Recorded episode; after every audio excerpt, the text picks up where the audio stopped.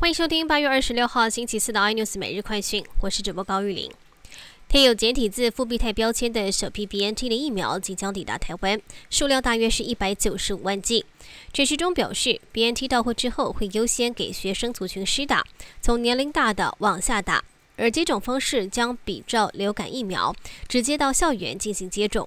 而先前在施打流感疫苗时有相关的经验，但学生未成年还需要家长同意书。之后也会尽快进行相关作业。台积电赴美设厂，传出杨明组洋基队独拿承运大单。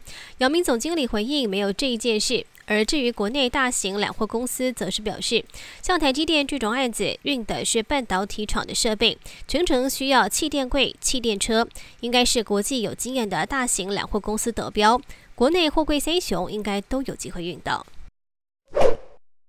南韩央行拍板决定，将基准利率从零点五帕上调零点二五个百分点，是南韩近三年来首次的升息，也是疫情以来最早升息的亚洲主要经济体。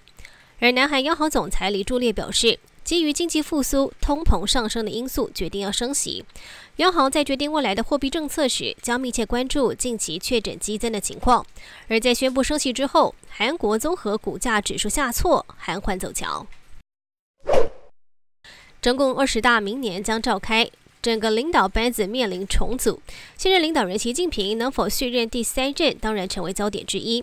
而日前北戴河会议传出激烈的拳斗，习近平战败，有可能会进行半退马，要交出总书记或者是国家主席的位子。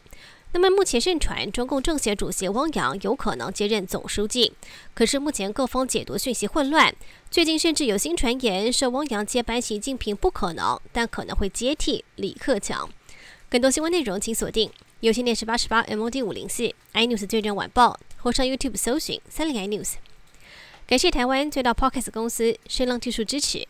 你也可以在 Google、Apple、Spotify、KKBox 收听最新 iNews 每日快讯。